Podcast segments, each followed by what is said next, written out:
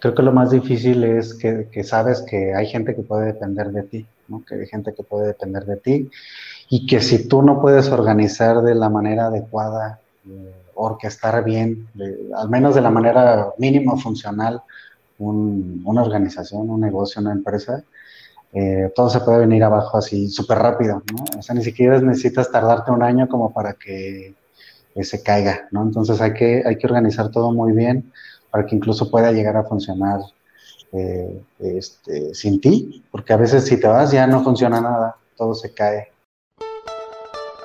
Hola, bienvenidos al podcast de Godina Líder de la Industria, un recorrido por las historias de los mejores directores y gerentes de habla hispana, donde nos cuentan sus secretos para crecer y dominar la industria. Soy Ricardo Granados e iniciamos esta charla. Hola, buenas noches, ¿cómo están? Bienvenidos al podcast de Godín al líder de la industria. Soy Ricardo Granados, ya en la tercera temporada. Hoy nos encontramos con Adrián Garfias, quien es emprendedor científico y es CSO de, y cofundador y fundador de Palabras. Adrián, ¿cómo estás? Hola, ¿qué tal, Ricardo? Buenos días, buenas tardes más bien. Bien, ¿y tú qué tal? Este, bien, gracias. Ya por, por fin este, se dio que, participaras en el podcast. Eh, antes de seguir con la charla, más bien, eh, me gustaría que te presentaras. ¿Quién es Adrián Garfias? Eh, muy bien, pues yo creo que me podría definir como un emprendedor joven. me considero que soy un emprendedor joven. de manera general, podría decir que mi objetivo es impactar y potenciar el desarrollo científico. Esa es como mi, mi personalidad ahorita en la, en la, parte de emprendedor. Pero pues, algo así un poquito más extenso, yo podría decir que, eh, pues yo, o sea, lo, que, lo que es parte de mí es todo lo que ya pasé, mi experiencia previa, lo que soy actualmente, eh, mis proyectos futuros, mis, mis proyectos que están ahorita presentes y por supuesto la forma de, de pensar, ¿no? Eso es como lo que me hace a mí eh, de manera general. ¿Por qué haces lo que haces, Adrián? Eh, bueno, yo lo que... Eh, esa es buena pregunta.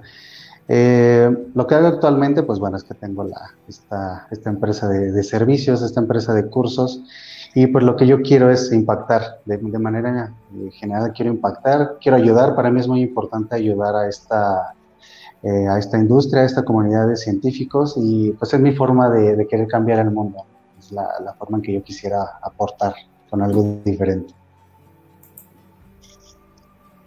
Oye, el tema, lo platicamos un poquito fuera del aire, el tema de emprender, sabemos que pues, no es tan fácil y no es para todos, igual no es para todos trabajar este, en una empresa o emplearse, pero si dejamos solamente el emprendimiento es complicado y emprender en la ciencia es más complicado porque los pocos personas que conozco de científicos, investigadores, dicen, esto es mío y yo soy el que sé, yo soy el experto, yo ya estudié, ya estudié doctorados, maestrías y investigación, ya esto es lo mío, yo no quiero emprender, yo no quiero hacer nada, pero también si, si tienes un buen, un buen producto, proyecto, servicio, si no lo vas a conocer no sirve de nada. Ese es desde mi punto de vista. ¿Cómo te has enfrentado a eso? Sí, eh, ciertamente eh, sonará a lo mejor un poquito cliché, pero sí es cierto, la mentalidad es súper importante y la mentalidad todavía si estás dentro de la parte científica, pues es todavía más importante porque hay que vencer estas, eh, yo, yo sí lo llamo una barrera, para mí sí fue una barrera pasar de pensar estrictamente académico, brincar a, ir más allá, a ir un poco más aplicado a, hacer un proyecto emprendedor eh, sí, es es complicado, sí hay que cambiar mucho, mucho tu mente, es un, cambio de paradigma totalmente 360 grados, es totalmente distinto a lo que uno está acostumbrado a hacer. Eh, es como la, barrera principal. Y luego, eh, pues también, yo también tengo como, como colaboradores, colaboradores a mucha gente que, pues que está dentro de la, de la ciencia, ¿no? que son académicos, que son investigadores. Muchos, eh, es más, en, pocas palabras yo, yo, podría decir que los científicos son de los mejores eh, emprendedores que podríamos tener, porque de hecho hay metodologías, y tú lo sabrás, de, emprendimiento como la de Lean Startup, que básicamente es eh, el método científico aplicado ¿no? al emprendimiento. Entonces es algo que nosotros ya hacemos de manera, o hacíamos de manera cotidiana, ¿no? dentro de los posgrados, o si eres investigador también. Entonces, eh, pues mucha gente eh, tiene estas habilidades pero no sabe que las tiene. Entonces, pues es un poquito complicado también encontrar gente que nos pueda ayudar como colaboradores, ¿no? Que vea más allá, que puedan aplicar su conocimiento en, no solamente dentro de su estudio, dentro de la academia, sino también en alguna empresa, ¿no? O en algún emprendimiento social. Por ejemplo, tengo eh, amigos que son emprendedores, también académicos, y que están dentro de la parte de emprendimiento social, no solamente de negocios como tal. Y pues sí es este, una labor difícil, eh, sobre todo mental, eh, en cuanto a la mentalidad, pero sí este, es muy satisfactoria hasta eso. Es muy, es muy buena. Una, una vez que te sale, ya está, está genial.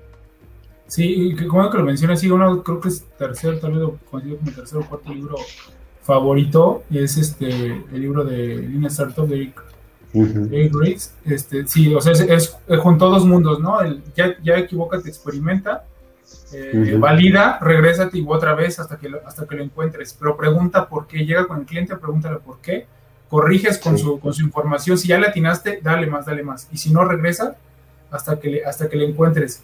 Y al momento de juntar esa, ese método científico aplicado a los negocios, creo que fue un parteaguas, ¿no? No, no solamente ir a comprar las grandes cantidades de, de materias primas o la infraestructura, la, la, parte logística y el personal, sino tener el producto, porque antes, antes se, se, se, generaban así las empresas, ¿no? Y ya salías y mandabas a los vendedores a la guerra a vender el producto, la plancha, todo lo demás, ya tienes las, las bodegas llenas y el bien el método científico ya existía, esto más ya existía, solamente se metió a los negocios y fue el parteaguas. Ya se, se bueno, se utilizó el, la palabra de startup y, y los ahorita ya hasta los unicornios y todo, pero es solamente validación en un poco tiempo.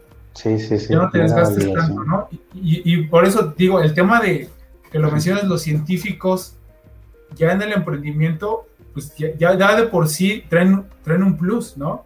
Porque Sí, para, poder crecer necesitas experimentar. Sí, sí, claro. Sí, es un plus que, eh, que yo, por más, una, una, de las labores que yo, que yo quiero hacer o que a veces cuando hago mi comunicación a veces en redes sociales es lo que hago, ¿no? Lo que hacemos. Que ellos se den cuenta que tienen eh, potenciales, ¿no? Que tienen esas habilidades que cualquier emprendedor, cualquier empresario envidiaría realmente y sí, sí es cierto, ¿no? Y fíjate que hay algo bien curioso, ahorita que me acordé con esto, que um, uno sacrifica, sacrifica tiempos de estudio, o sea, años, ¿no? Sacrifica años de estudios completos, sacrifica vida social, sacrifica muchas otras cosas, viajes, etcétera, eh, por tener un poquito más de conocimiento y después poderlo aplicar, ¿no? Depende de la industria, donde sea. Pero esto nos quita, eh, una de las mayores desventajas de los posgrados es que pues, nos quita experiencia laboral, nos quita mínimo, pues, si es maestría, dos años. Si te vas a doctorado, pues ya son seis años completos, ¿no?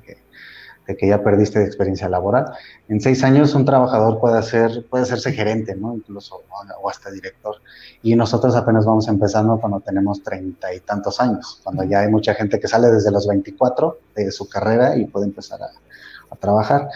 Pero, eh, y, y luego uno sale y se enfrenta con el mundo real, con el mundo laboral, con el mercado que te dice, pues, ¿dónde está tu experiencia? ¿no? ¿Qué sabes hacer? Aparte de tener tus títulos, eh, esa experiencia que encontraste, por ejemplo, en mi caso en el laboratorio, ¿qué más sabes hacer? Y pues uno se queda así, se hace chiquito en las entrevistas, te digo porque me pasó a mí, se hace chiquito y dice, pues, ¿qué hago? O sea, ¿qué, qué te digo? No? ¿Qué, más te digo si no sé hacer nada o si he trabajado en cosas informales? Muchos trabajan de, de manera informal o en cosas que no están relacionadas. Pero uno se da, yo lo que me di cuenta es que durante esos años de estudio, al menos en, mi área, que es el laboratorio, eh, uno aprende esas cosas o esas habilidades que le piden a un trabajador. Por ejemplo, trabajar bajo objetivos, ¿no? que es una, característica muy importante para una empresa. Eh, un estudiante de posgrado siempre ha trabajado bajo objetivos, ¿no? Un investigador trabaja bajo objetivos que son así súper, se cumplen o se cumplen, ¿no? Eh, trabajan bajo presión, no tienen un horario, este, no sé, te podrían listar como unas 20, 30 características que si se las presentas a un, eh, a un reclutador, va a decir, yo lo quiero aquí, o sea, yo lo necesito aquí. Incluso a mí me pasó, según yo no sabía vender nada, yo no vendería antes de empezar con, con todo esto del emprendimiento. Eh, yo me decía a mí mismo, no, pues yo no, yo no sé vender, yo no quiero vender nada, yo, yo para qué estudié, yo no estudié para vender ni nada de eso. pero pues resulta que pues también las empresas me decían, no, pues no sabes vender, no sabes hacer nada, no, te contrato, necesito a alguien que tenga experiencia. Y pues resulta que sí pude, que sí pude, sí pudimos y pues aquí estamos. Oye, eso, fue, eso es un gran tema, ¿eh? El que mencionas, a mí alguien, alguien me lo dijo y me gustó mucho. Yo creo que el tema de educación formal sí es necesaria por, por aparte por convivencia, por, eh, integrantes, relaciones, este, tener alguien que, que sí tener un maestro yo que es bien importante. La experiencia laboral también es muy importante porque ya es la aplicación, la ejecución de esas ideas o de ese conocimiento. Y hay algo, algo me gusta mucho lo que mencionas porque uno de mis mentores me dijo eso. Eh, yo tenía la decisión de tomar, de tomar una maestría, un MBA y algo para que según hacer de negocios o ese dinero aplicarlo y meterlo en negocio y, entenderlo, ¿no? Y, entenderlo desde ahí, equivocarme desde, desde meter las manos. Y fue lo que me dijo, es que si tú te metes a estudiar, vas a perder ese tiempo de equivocarte y alguien va a emprender y en esos dos años él ya se va a equivocar. Entonces, entre más rápido te equivocas, más rápido aprendes. Entonces, vas a crear eh, experiencia para equivocarte después, ¿no? No digo, yo no tengo nada contra las maestrías, eh, eh, los doctorados. Yo creo que sí es bueno tener más conocimiento de un área específica para, para enriquecer, porque sí se necesitan especialistas de todo. ¿no? Sí, claro, sí, sí, sí. Pero, y, el tema de emprendimiento, yo, para mí sí necesitas conocimiento, porque hay mucha gente que emprende, emprende y emprende y se equivoca y se equivoca y dice, esto emprendimiento no sirve, no. Yo creo que sí tienes que meter las manos, pero tienes que tener un conocimiento, y lo dijimos al inicio, una metodología. Y la mejor metodología que yo he encontrado en negocios es el método de experimentación, ¿no? Sí, sí. Y ese son años de estudio de, este, oye, ya lo hiciste, ya te equivocaste, pero apunta, anota, ve, valida que hiciste bien, que hiciste mal, regresa y otra vez. Yo creo que sí está bien, pero también depende, yo creo que de lo que quieres, ¿no? No, no igual que emprender no es para todos, emplearse en una organización no es para todos, seguir un doctorado, una maestría no es para todos y algunos, o depende de lo que tú quieras y si le encuentras, síguele ahí, síguele, síguele, síguele. Sí, sí, claro. Sí, como dices, no es, no es para todos, ambas, ambas partes de, la, de esta moneda no son para todos pero sí creo que sí hacen falta más eh, gente de ciencia que se, que se aviente, ¿no? Que se aviente o que se anime, o que no le rebusque tanto, porque también he conocido a mucha gente que tiene proyectos, tiene buenas ideas, eh, y o se la pasan de concurso en concurso, o nunca se animan a, vender, o, o, nada más se quedan con la idea, con la idea de, con la ilusión de que algún día lo van a hacer y pues no se animan. Eh, hay muy poquita gente realmente que se anima y digo, tampoco está mal, pero sí creo que hace falta eh, más gente que, que, lo puede hacer o hacer las dos cosas. También conozco gente, gente investigadores que tienen empresas o empresarios que, que hacen investigación o viceversa, se pueden hacer las dos cosas. Eh, aquí un, detalle es que eh, en la educación, y esto es 100% seguro, no es solamente que me pasó a mí, eso ocurre de manera general, y es como que un vicio que, no me gusta de la academia, que es, eh, siempre te enseñan para que tú te vayas de investigador, para que tú solamente te quedes ahí. Y, de hecho hay, una, frase que se la han dicho muchos compañeros, mucha gente que conozco, a mí también me la dijeron dos veces, me la dijeron en la maestría, en la licenciatura y nada más.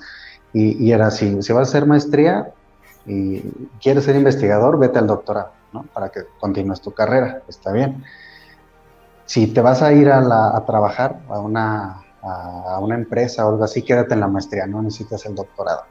Eh, y, y, realmente lo creen, o sea, si, si es en serio que sí lo creen. Eh, está mal porque esto no es, esto no es así, o sea, puedes hacer tu doctorado y hacer 100 actividades, ¿no? Podemos también hacer una lista ahorita de, no sé, 20 trabajos que puedas tener haciendo tu doctorado y que no sea estrictamente la academia. ¿No? Pero nunca nos enseñan esto, nunca nos dicen esto, nada más nos dirigen hacia, hacia lo que nos están formando, ¿no? Que es, que es eh, el currículum que ellos están haciendo, el perfil de egreso de un estudiante de, doctorado en cualquier área, es vete a buscar una plaza, a un, a un, a un lugar, ¿no? Un centro de investigación. Pero pues también puedes hacer consultoría privada, puedes hacer emprendimientos, puedes hacer este, mm, cursos, puedes hacer un montón de cosas, ¿no?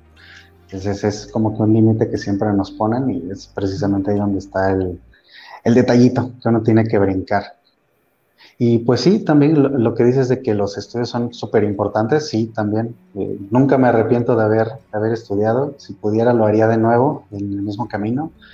eh, porque sí se necesita una base, se necesita una base y sobre todo si vas a hacer emprendimiento eh, que vaya dirigido a la ciencia o ciencia y tecnología, pues sí lo necesitas. Sí necesitas tú ser el especialista que lo va a poner en marcha o bien saber a quién contratar para que te eche la mano con las partes del proyecto, ¿no? en general. Sí necesitas tener eh, conocimientos, ¿no? El dinero sobra. Sí, así es. Sí, el, dinero es el resultado de, generación de valor. De, ¿qué, has hecho que te sientes orgulloso, Adrián? Eh, eh, de mí, me imagino, ¿verdad? De, como, persona. Sí, qué buena respuesta. es que puede ser así como de la empresa o de mí, pero bueno, de mí yo creo que, eh, déjame ver, esa no me la esperaba. Algo que me haga sentir orgulloso, por ejemplo, es cuando, cuando la gente me dice, en el caso del, del, negocio, cuando me dice, ¿sabes qué? Mi, artículo se publicó, que es algo que hacemos nosotros, ¿no? Ayudar a publicar, ayudar a que los, los, científicos sean más productivos. Entonces, cuando me dicen, ya pasó, ya lo aceptaron, me gustó mucho tu trabajo, bueno, no el mío, el, el de todos, ¿no? Me gustó mucho su trabajo, eh, los voy a volver a contratar, o en los cursos que nos dicen, me han, abierto el panorama, me han ayudado bastante, eh, me ayudaron a esto. Esto es como, se siente bonito, ¿no? Es lo, que más le causa un orgullo y de hecho tengo, tenemos un apartado ahí en, Instagram, en el negocio, donde ponemos todos esos comentarios, porque son, son, son de presumirse, la verdad. La verdad sí es algo que nos llena, nos llena de orgullo y en particular pues a mí. Y eh, algo que también me llena mucho de orgullo es que, eh, como te dije al inicio, que mi objetivo es ayudar, mi objetivo es eh, potenciar a estos científicos que nosotros tenemos de manera un poquito más allá de la academia. Entonces, cuando veo que les podemos ayudar de alguna manera, o que a través de una charla como esta, por ejemplo, pueden conocer un poquito más o, o pensar algo distinto que a lo mejor en un futuro les va a ayudar, eh, o, si no, que lo puedan compartir con alguien, pues es algo que también eh, me gusta mucho. Me llena de orgullo que alguien como tú me, me, invite aquí a platicar o que nos inviten a dar una charla en otro lado. Eso es lo que más, eh, lo que más me gusta de, mi trabajo. ¿Tu mayor fracaso y qué aprendiste de él? Híjole. Porque se aprende, y estamos hablando de método científico, no sé, es equivocarte. Yo que tengas muy marcado y que digas, esto sí fue un parteaguas. Sí, Sí, fíjate que cuando precisamente el cambio de, salirme de la, de la, parte académica hacer lo que estoy haciendo actualmente, fue un periodo como de un año súper difícil. Ah, no te puedo decir así como que un día específico donde sucedió, fue como todo un, eh, un periodo de un año más o menos donde yo estaba trabajando. Yo cuando salí del, doctorado entré a trabajar en una editorial, eh, bueno, dos, tres editoriales, estaba trabajando con ellos eh, me quedé sin trabajo, me, quedé sin trabajo, se acabó mi, estancia. Eh, vivía solo en la Ciudad de México, donde todo está carísimo, al menos la renta. está solo, en realidad. Hay gente que te ayuda, por supuesto, que es gracias a quien eh, pudimos salir adelante al inicio, pero esa parte, ese periodo de, dificultades económicas, de dificultades de, bueno, o sea, ¿para qué estudié tanto si no puedo, no me contrata, nadie ve el potencial que yo mismo puedo ver en mí, no, se lo puedo transmitir a los demás para que me puedan contratar o que vean que les puedo ayudar en algo?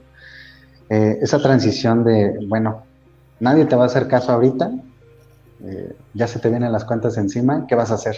¿no? ¿Qué vas a hacer? ¿Qué vas a hacer con todo ese conocimiento que, que adquiriste 20 años de estudio? Entonces, eh, el mayor fracaso específicamente podría decir que es no haber cumplido en primera instancia, digo en primera instancia porque nunca es tarde, el cumplido de, haber, de, ser académico y de tener un, para lo que fue entrenado, ¿no? Para lo que fue educado, que era eh, ser investigador. El primer fracaso fue haber terminado y no haber sido investigador.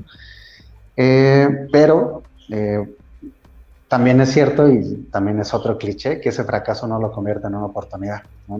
Entonces, eh, no lo hice en ese momento, hace, hace un par de años.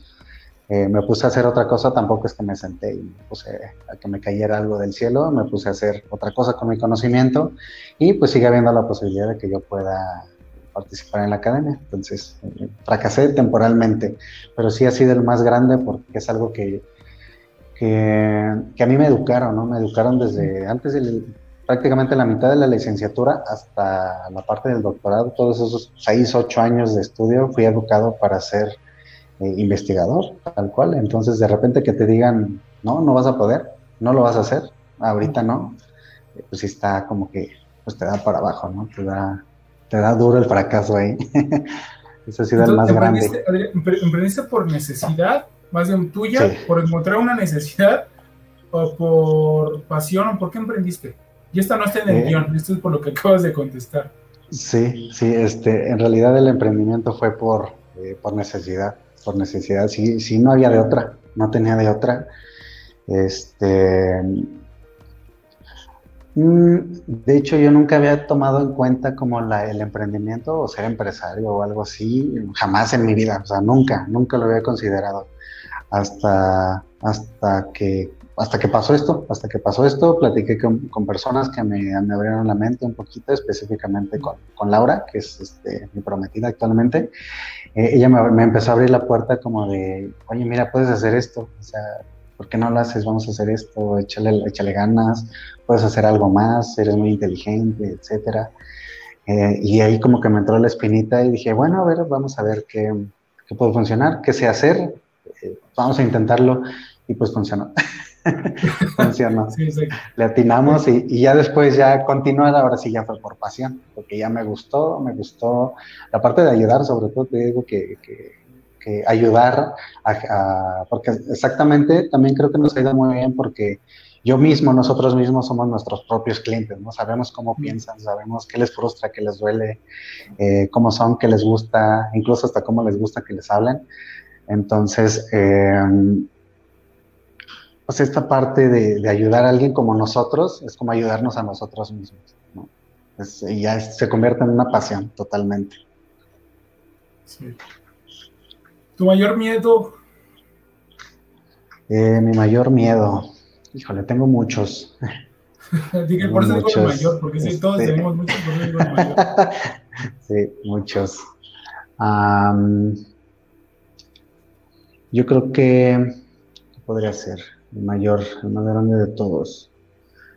Eh, creo que, no, creo que no, no, tener tiempo, o más bien eh, no tomar acción en algo que quisiera yo hacer, ¿no? en algún proyecto, en alguna idea, en algún estudio que yo quisiera tomar, eh, por miedo, ¿no? O sea, por, uno tiene una razón para no hacerla, y, pero siempre se puede vencer, nunca hay algo que no se pueda vencer. Entonces, en el momento en que uno deja de hacer algo, por ejemplo, estudiar una carrera de lo que sea, estudiar una, maestría, estudiar eh, un curso de cursera, por ejemplo, incluso, eh, dejas de aprender muchas cosas, dejas de meter información a, tu cabeza que a lo mejor ahorita dices, bueno, a mí de qué me sirve, eh, pues esto, ¿no? O sea, de qué me sirve escuchar a alguien que a lo mejor ahorita no es como de mi tema, de qué me sirve, por ejemplo, estudiar o leer que se pueden hacer diseños en Canva o algo así, ¿no? Así súper básico.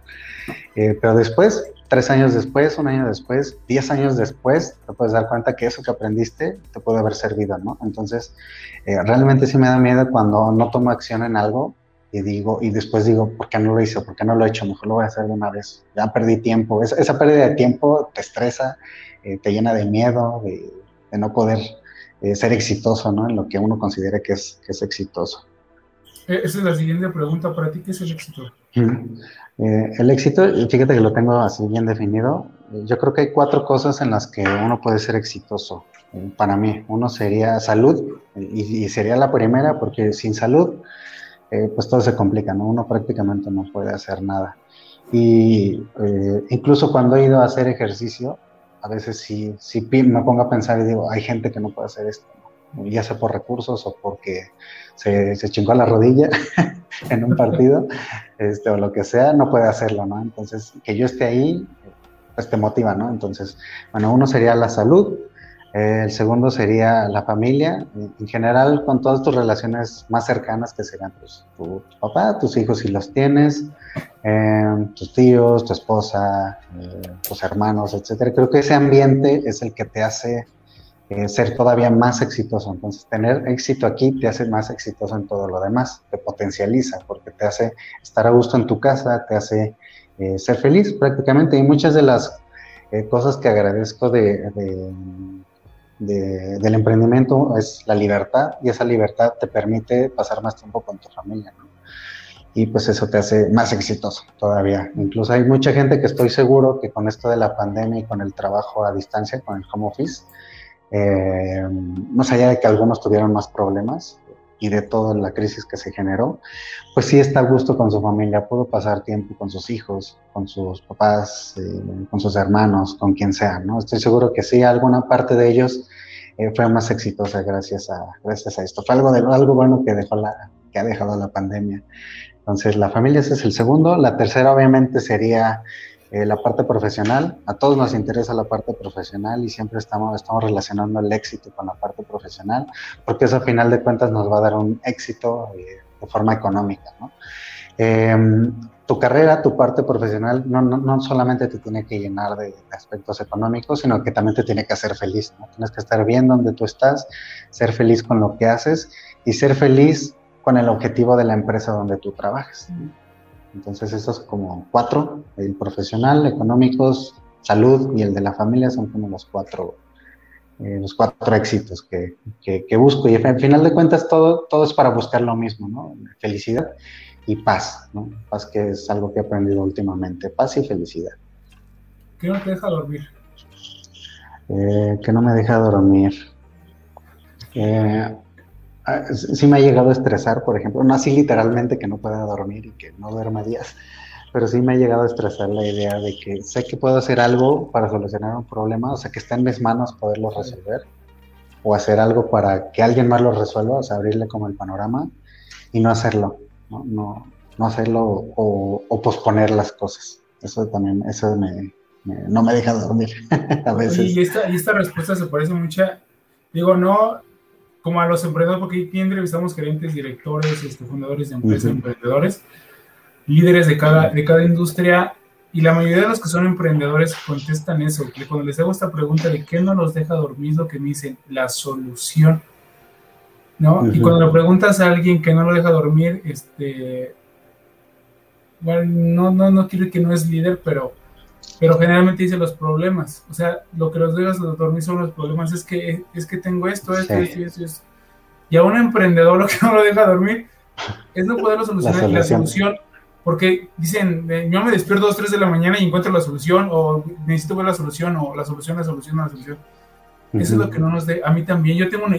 Que no sé por qué, pero las, las buenas ideas que tengo y las que llevo a cabo y las que me han llevado hasta aquí se me a las 12 de la noche, a la 1 de la mañana, y ya no me duermo ese día, y al otro día este, agarro y apunto y apunto y apunto porque no sé por qué, pero lo que, eso es lo que no me deja dormir, también es la solución de las cosas.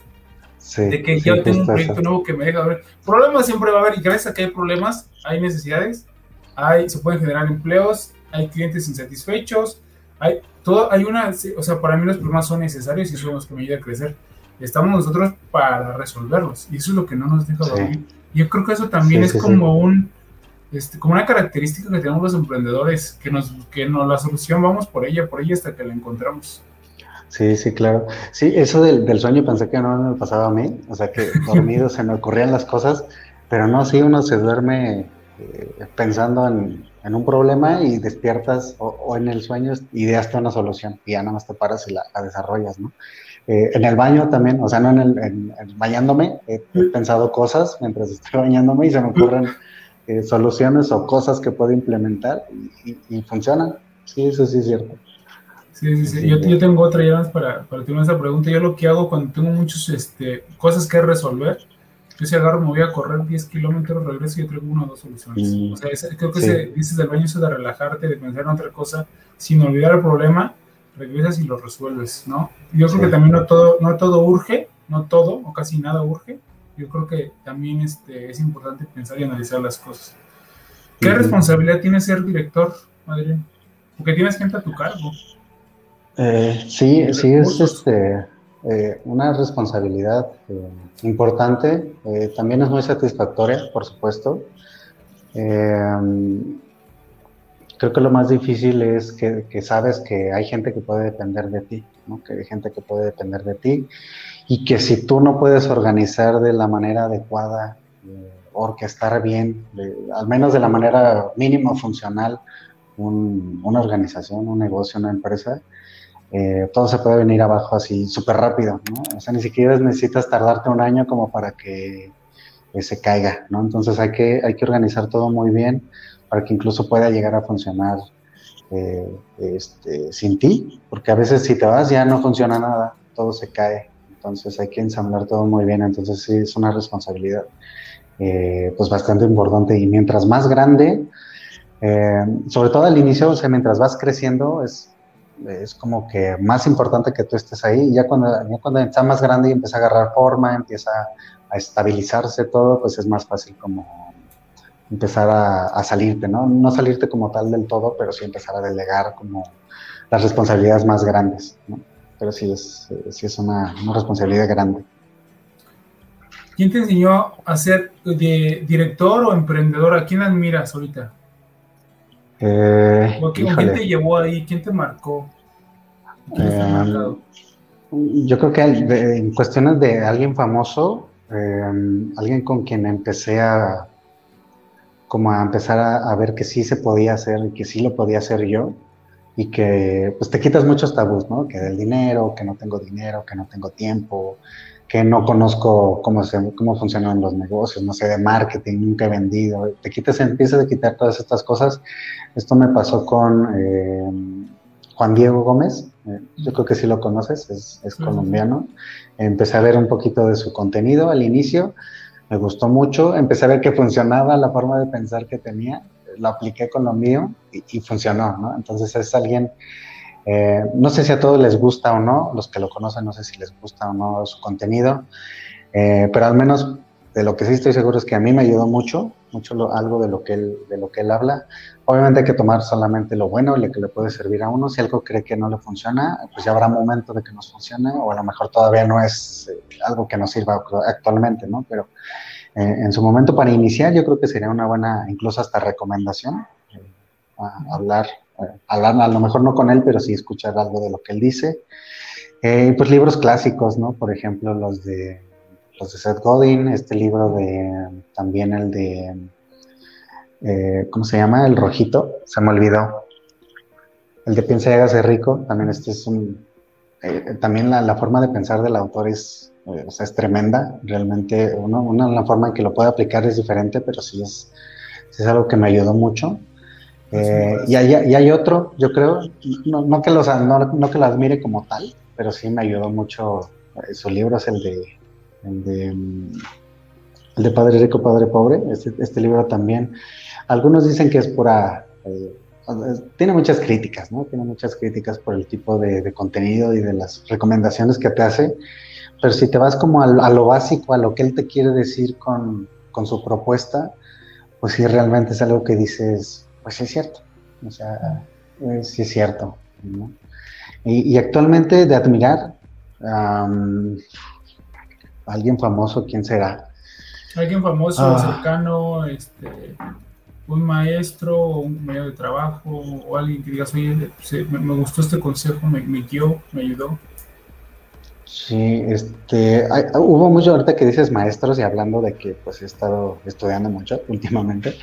Este, sí hubo maestros que sí me marcaron la vida, dos o tres en la licenciatura, algunos en la, maestría y en, el posgrado en general, que sí la forma, y ellos no, son emprendedores, o sea, ahí sí saliendo un poquito como de, del tema principal, no son emprendedores, pero la forma en que ellos son exitosos, la forma en que ellos ven la vida, la forma en la que ellos han ido desarrollando su carrera, es algo que uno también puede aplicar en este caso, tú lo puedes aplicar perfectamente en un negocio, la forma en que piensa, por ejemplo, un investigador de, la más alta calidad de México, te, te, apuesto que piensa muy diferente a alguien que va empezando, ¿no? Por ejemplo, no por hacer menos, pero sí es algo que tú puedes tomar de la forma de pensar.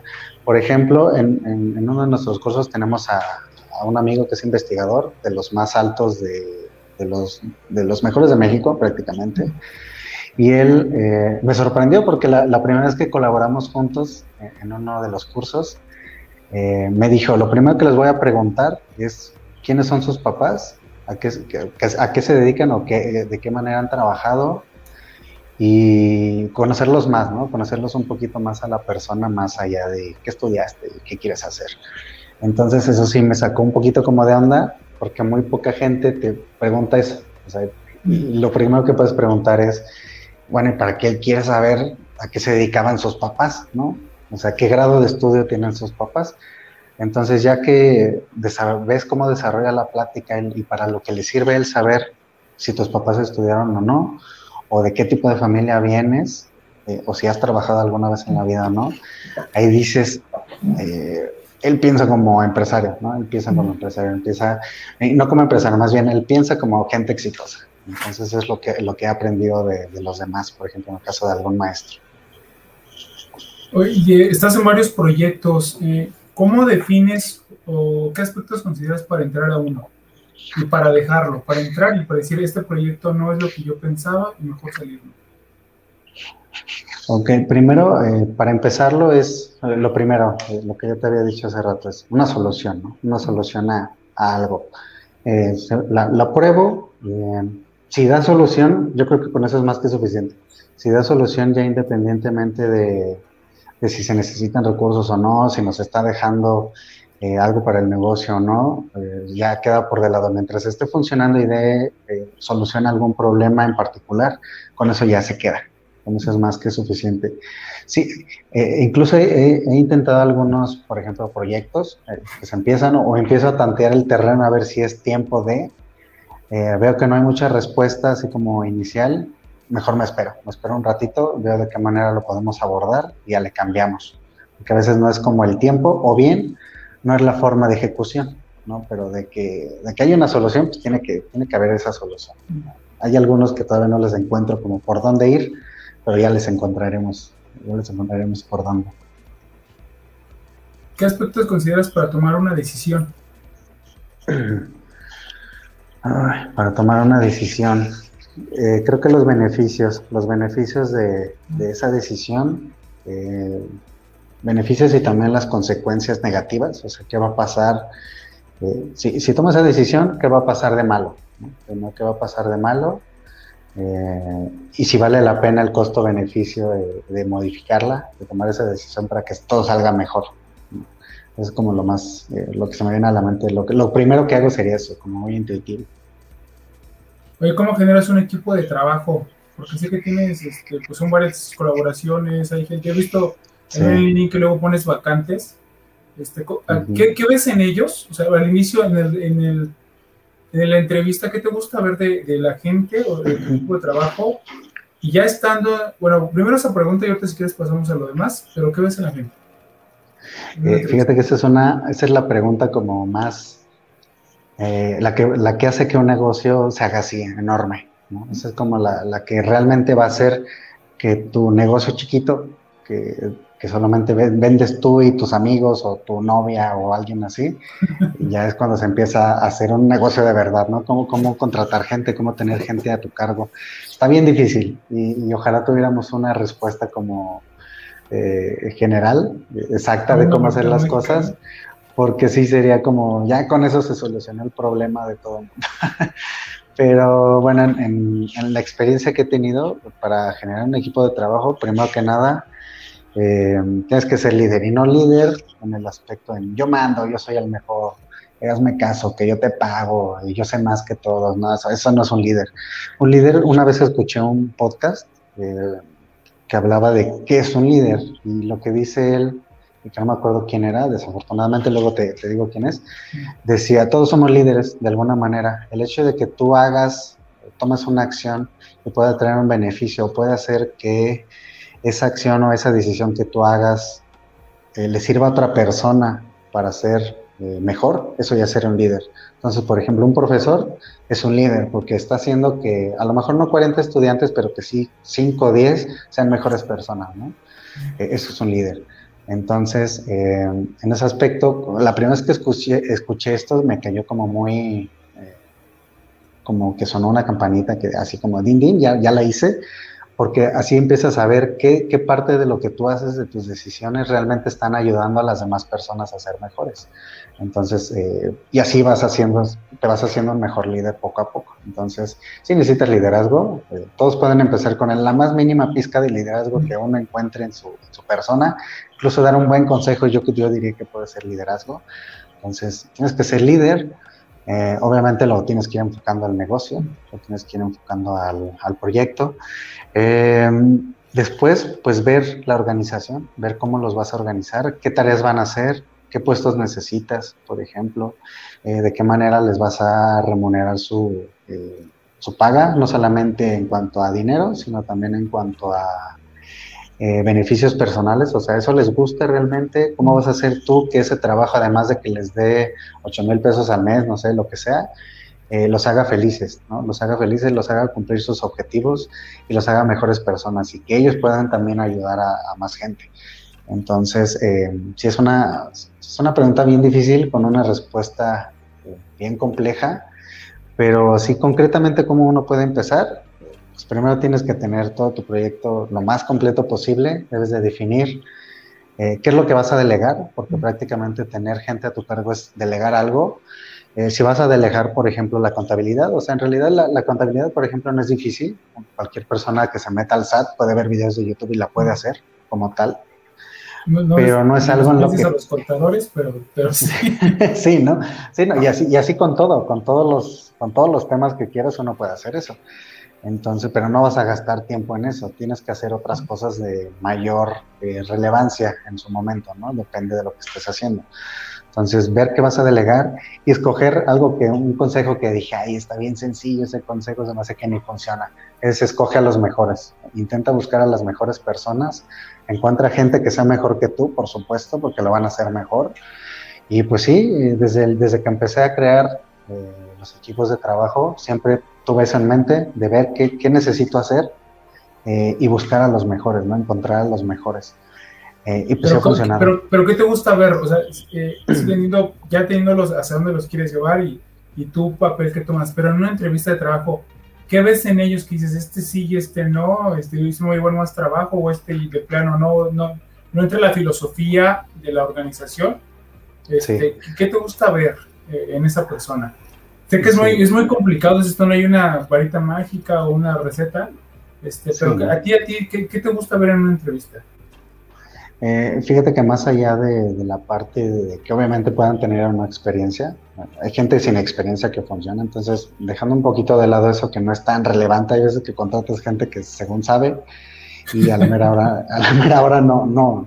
Entonces, eh, dejando eso de lado, creo que sí tienen que estar muy alineados con, eso sí es cierto, lo, lo, escuchamos mucho en todos lados, que tiene que estar muy alineado con el objetivo de la empresa, ¿no? Porque eh, si ellos saben que, su trabajo está sirviendo para ayudar a alguien, para ayudar de alguna manera, esto los va a hacer que sí o sí estén comprometidos con su trabajo, independientemente de que les des eh, 100 mil pesos al mes, no importa, ahí es irrelevante, incluso hay gente que se sale de trabajar ganando eso, ¿no? Porque se salen de ahí si ganan tanto, pues precisamente porque no están conforme a, la forma de pensar de la empresa. Y no que sean eh, soldados, ¿no? Así como que si no son como tú, no funcionan. Más bien que sí estén alineados, pero que también ellos puedan poner de su parte. ¿no? También la, la, personalidad que ellos tienen y el valor que ellos tienen de manera intrínseca con sus experiencias, volviendo a la primera pregunta, ¿quién son ellos? O sea, se, se, premia mucho, ¿no? Por ejemplo, o bueno, yo premio mucho quién son ellos para saber eh, cómo pueden aportar a, a nosotros, ¿no? aportarnos mutuamente, prácticamente. Eso es como que indispensable, es indispensable. ¿Qué tipo de líder te consideras? Eh, um, creo que soy novato todavía. soy un líder, novato. creo que soy un líder novato. Este, todavía falta muchísimo por aprender. Eh, falta muchísimas cosas por mejorar. Eh, yo diría que un líder en mejora continua, esa, esa palabra ahorita se me ocurrió, me gustó y creo que esa, ya la, la próxima que me la vuelvan a preguntar es lo que voy a responder. un líder en mejora continua. ¿Qué valores te definen? Eh, valores. Eh, siempre he sido muy, muy honesto en todo, en todo lo que he hecho, siempre desde niño he sido muy honesto, muy real, muy auténtico con todo en general, eh, muy transparente. es muy difícil que, que, se pueda ocultar algo en, en cuanto a, a mí.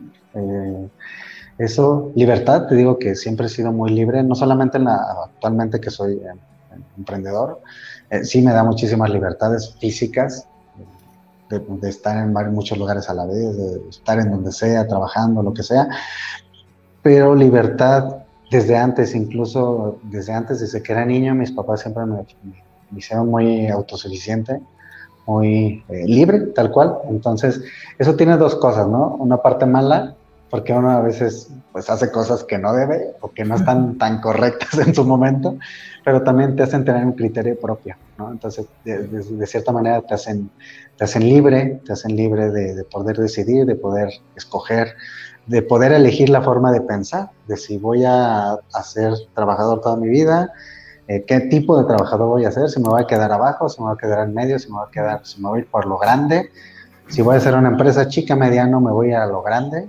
eso es lo que, lo que uno puede hacer. Eh, eh, a veces he pensado que soy tan libre que no sé ni qué voy a hacer mañana. Y si me preguntas ahorita qué vas a hacer mañana, yo no sé qué voy a hacer mañana. Realmente sé, que hay cosas por hacer, pero no sé qué voy a hacer mañana. Y eso siempre lo he, pensado, siempre, siempre. Desde que iba en la carrera, los posgrados, cuando trabajaba, ahorita que soy emprendedor, nunca sé qué voy a hacer mañana. Entonces eso me da mucha libertad, es algo que me define mucho. Este, últimamente he tomado como un valor importante la parte de responsabilidad social. Creo que tengo que, tengo yo, al menos en mi caso, mucho que, aportar, que devolverle, al menos hablando de México, pues mucho que devolverle al país. Me regaló estudios durante 20 años, tengo que regresarle algo a cambio. Eh, si yo tengo la capacidad, hablando de mí, de que yo puedo generar empleos, lo tengo que hacer, es mi responsabilidad. Si yo sé cómo generar un empleo, si yo sé cómo contratar gente, si sé cómo hacer que un estudiante o un recién egresado pueda ganar sus primeros dos mil pesos, por ejemplo, lo voy a hacer, ¿no? Es mi responsabilidad, lo tengo que hacer. Y si no, les tengo que enseñar a que lo puedan hacer, ¿no? Eh, y pues compromiso, siempre he estado muy comprometido con, con lo que hago de manera general. Eh, si, si alguno de repente abandona algunos proyectos, a veces no es falta de compromiso, a veces son otro tipo de problemas, otro, las circunstancias en general de la vida, no se puede tener control de todo, pero sí, en general soy muy comprometido con, con todo. Serán los cuatro eh, valores. ¿Cómo definirías a un gran ser humano? Eh, un gran ser humano tiene que ser bondadoso. Tiene que ser bondadoso, tiene que tener mucha bondad. Eh, tiene que ser honesto, también volviendo a la primer, al primer valor, tiene que ser una persona honesta, una persona, imagínate, una persona honesta y que aparte es bondadosa y que aparte ayuda, eh, por ejemplo, esas tres características, eh, es un gran ser humano, ¿no? O sea, no, no, no puede hacer algo mal con esas tres características. no, no hay diablo en él. Oye, con tanta información, ¿cómo te mantienes el enfoque? Porque tenemos redes sociales, tenemos este, noticias, pandemia, todo lo demás. ¿Cómo mantienes el enfoque para que palabras, este, que, que, su empresa siga y siga y siga y siga y tú sigas este, pues, con ese, esa mejora continua como te definiste? Sí.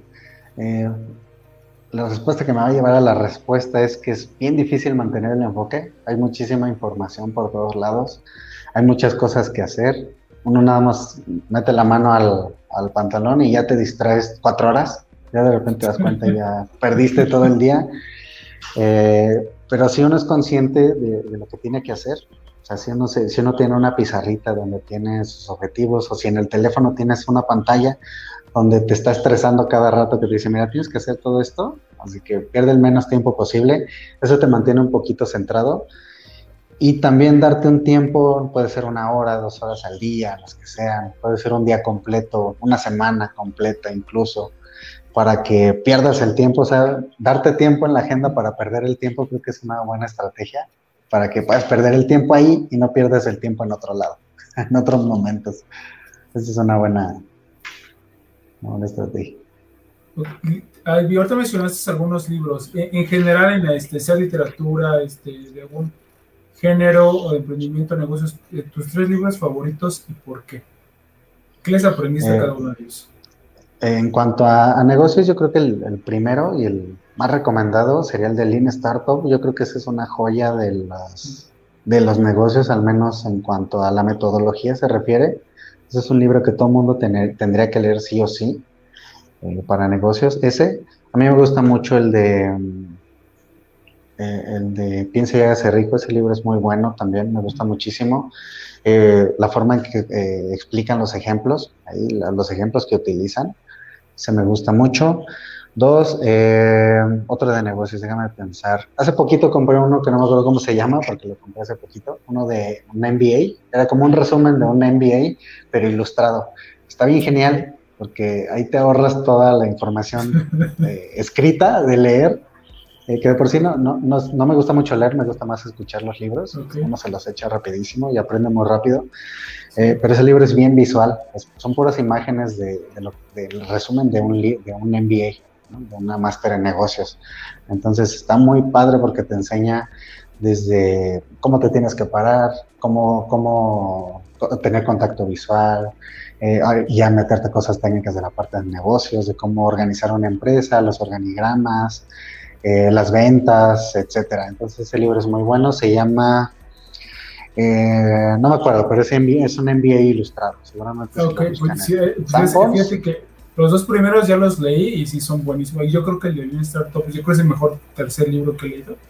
Este, sí, y el segundo para mí es el de el de Ben Harnish, el de ah, Scaling Up, porque en el Scaling Up conocí el de, Lean Startup y el de Piensa y hágase, hágase rico es ese, el de Napoleon, Hill, ¿sí, El de Napoleon Hill, sí. Sí, este, te, habla como de los vengadores de los, ¿no? La Liga de la Justicia. De, Ándale, los, este, los, Avengers de Henry Ford y, y, todos los aliados.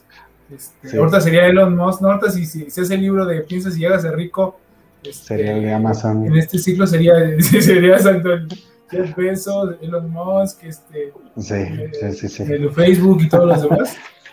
Pero ahorita, bueno, es librazo ese. Y el último libro, si, si lo puedes decírmelo o si lo puedes este, luego este, mencionar en los comentarios del video, si queda grabado. Sí, te lo agradecería mucho porque así lo quiero ver. Ese es muy bueno, sí. Oye, entonces, eh, ¿Algún película, ya con eso para, pasar a otra sección, película favorita y podcast que nos recomiendes? ¿Tu película favorita? Eh, película favorita, déjame pensar. Es que no veo mucho cine, no veo muchas películas, no soy muy fan. Pero ah, hablando de negocios, yo creo que la clásica que se tienen que ver es la del secreto. La película que está basada en el libro del secreto es buenísima, también te abre el panorama bastante, está, es clásica también, entonces está muy buena. Y podcast, eh, también tengo como tres, cuatro favoritos. Obviamente el tuyo tiene que ser un favorito. Ah, obviamente tiene que ser el primero.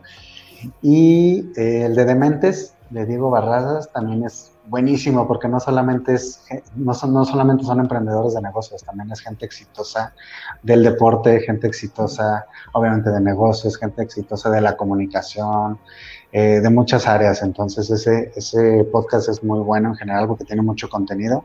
Y como te digo uno uno de, si está en negocios no solamente puede aprender de la gente de negocios también puede aprender de de deportistas, por ejemplo. Yo, algo que me gustaría hacer, ya sacar como que un spoiler, a ver si alguien de nuestros eh, clientes o seguidores de, de, palabras nos está, nos, está escuchando, es que algún día me gustaría eh, llevarles a un atleta de alto rendimiento, ojalá que les dé una charla, que les platique cómo pueden ser eh, mejores personas, cómo pueden ser exitosos, que les dé claves de cómo ser eh, cómo desarrollarte, ¿no? Eh, seguramente les va a dar muchísima, muchísima información. Entonces, algún día lo voy a hacer. Ok. Eh, bueno, pasamos a otra sección.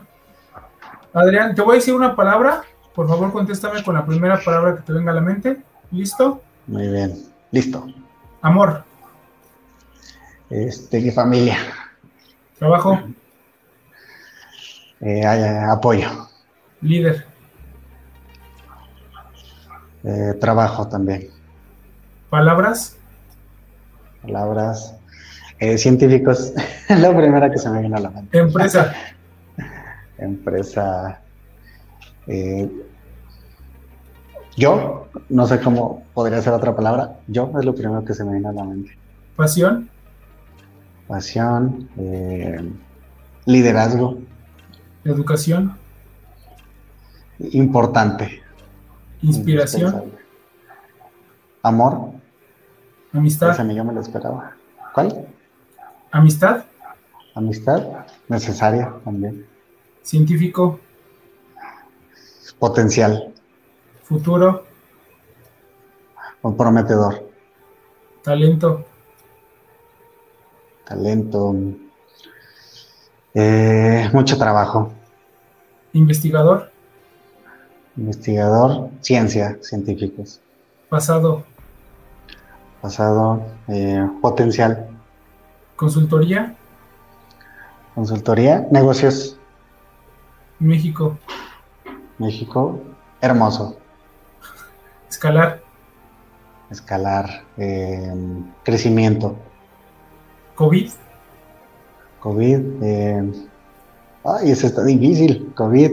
Se me vienen muchas cosas a la mente, COVID. Eh, este, híjole, eso sí me dejó en blanco, más bien me saturé de información. Jefe. Eh, jefe, eh, líder. Investigación. Investigación potencial también. Disrupción. Disrupción. Complicado. Familia. Familia, amor. Equipo. Equipo, eh, mucho valor. Innovación. Innovación eh, científica. Adrián Garfias. Eh, líder. Muy bien. Qué buenas respuestas. Oye, por último, ¿qué consejo le darías a los jóvenes que quieren crecer dentro de una organización o a los que quieren emprender o a los que se quieren meter a la ciencia? Contigo son tres preguntas en, esta. ¿Qué consejo les darías? Eh, de hecho, se comparten. La primera cosa sería que realmente estén seguros de lo que están, de, lo que, de que les gusta lo que van a hacer, de que, les, de que les gusta lo que están haciendo, ya sea un trabajo o si se van a meter a, la ciencia, asegúrense, o al menos en ese momento estén seguros de que va a ser algo que les va a gustar. Después podrán cambiar de opinión, está bien, pero si en ese momento les gusta, ya tienen un 50, 60% ganado. Entonces, justo, em, porque el gusto te lleva a la pasión también, el gusto te lleva a la pasión. Entonces, también que si ya sienten la pasión por lo que están haciendo, ahí es 60% sí o sí. La otra es que eh, tomen en cuenta mucho el desarrollo personal y el desarrollo profesional que eso les va a dar, esa actividad les va a dar. Yo meterme a ese posgrado, yo meterme a este curso, yo trabajar en esta empresa, a mí como persona, ¿qué me puede ayudar?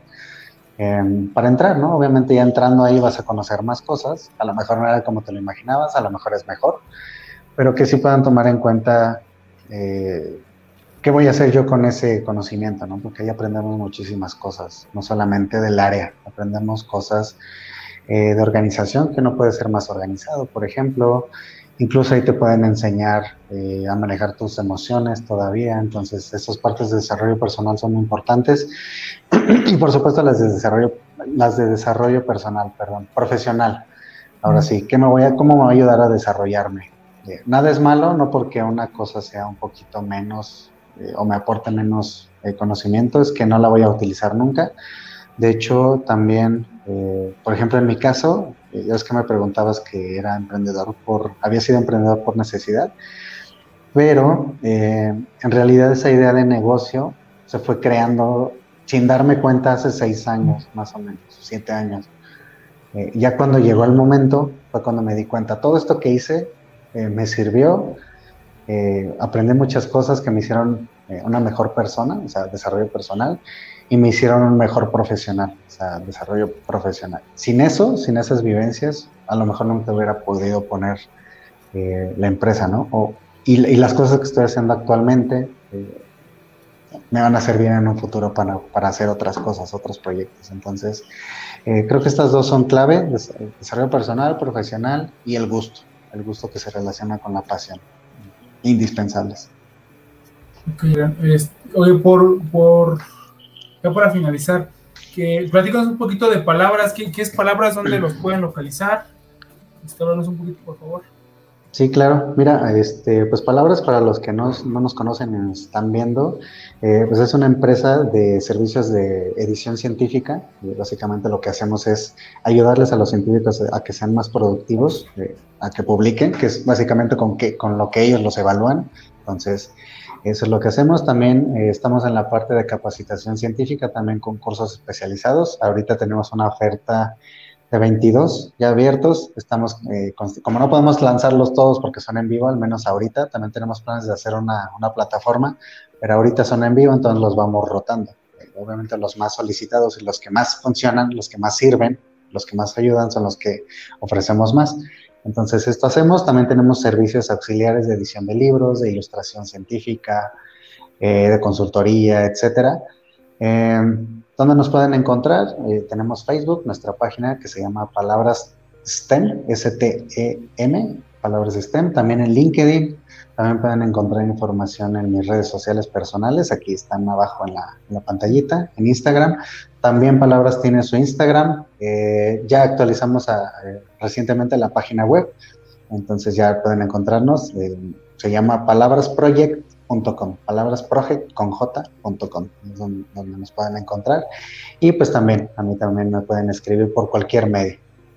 Ok, oye, nada más para la gente que nos está escuchando en podcast, este, tus redes sociales. Mis redes sociales, en Instagram estoy como ADN-Garfias y en Facebook como Adrián Garfias L. Así, nada más. Vale, Adrián, este, ya para despedirnos, eh, o algo que quieras comentar, decir cómo te sentiste. Muy bien, la verdad es que esta eh, entrevista me gustó mucho, me gustaron mucho las, preguntas, eh, hay mucho que, podemos compartir. Eh, espero que mucha más gente se anime a hacer cosas como las que tú haces. de hecho, también tengo planes de hacer un podcast, algún día te voy a invitar, vas a ver. te, voy a pedir, tips para, para hacerlo lo mejor posible. Obviamente va orientado a la parte científica, pero sí necesitamos conocimientos de todos. Eh, que mucha gente se anime a hacer cosas como tú, que, que, puedan aportar valor más allá de la parte de negocios y que mucha gente también se anime a participar, que hay veces que o les da pena o les da miedo, no se dan el tiempo, o les da flojera o lo que sea. Eh, entonces, la verdad es que felicidades, espero que siga creciendo tu proyecto. Gracias, gracias Adrián. Este, pues Adrián nada más eh, lo conocí en LinkedIn, este, me gustó mucho su contenido, todo el valor que genera ya lo sigo, ya tengo más o menos como un año, Adrián, este, muy buen contenido, compartíamos sí, un poquito más de información. Era como que nos conocíamos y no nos conocíamos y te comentaba, me comentabas. Eh, y decidí, este, yo, yo mando la convocatoria para ver quién, la mayoría de los invitados que, que participan aquí es de alguien que lo recomienda a, a, su líder, ¿no? A un jefe, un gerente que lo marcó, le ayudó nos contactan, el equipo lo contacta y ya programamos la cita y lo demás. Y hay personas que yo la, este, las agendamos, las programamos y yo las invito directamente. Adrián, yo te quería invitar desde hace mucho, nada más que se llenó muy rápido la agenda. No creemos que, que el proyecto fuera, o sea, que, que tanta gente fuera este, a participar. Qué bueno. Esta temporada ya le programamos un poquito mejor y dije, tiene que estar Adrián. Y ya tenemos un mes más o menos desde que te invité, por fin. Sí, ya. Este, pues, pues, gracias, Adrián. Muchas gracias a los, eh, que se conectaron. Este, esta charla queda grabada. Ahora sí, ya estamos en todas las plataformas. Queda grabada en LinkedIn, en Facebook y en Twitter. En ocho días se encuentra ya editado en el canal de YouTube y en todas las plataformas de podcast. Muchas gracias y nos vemos la próxima semana con otra sección de la cruda verdad del emprendimiento y dentro de 15 días tenemos ya otro, otro líder como Adrián. Muy bien. Y vamos a empezar también con unos debates, Adrián. Este, te voy a volver a invitar aquí, esa, esa ah, genial. temporada. Todos los líderes que hemos invitado, vamos a platicar dos o tres temas de, de negocios y de liderazgo y los vamos a dividir. Yo creo que eso es, una, es un buen ejercicio que, que, lo vamos a hacer en la cuarta temporada. Entonces van a volver a, a ver y Adrián, escuchar y a ver a Adrián en, unos, en unas semanas. Muy bien, Muy bien, ya, ya me comprometí. Ya, quedó grabado. Vale. Gracias a todos. Muy bien, gracias a todos. Gracias, Ricardo. Nos vemos. Gracias. Bye.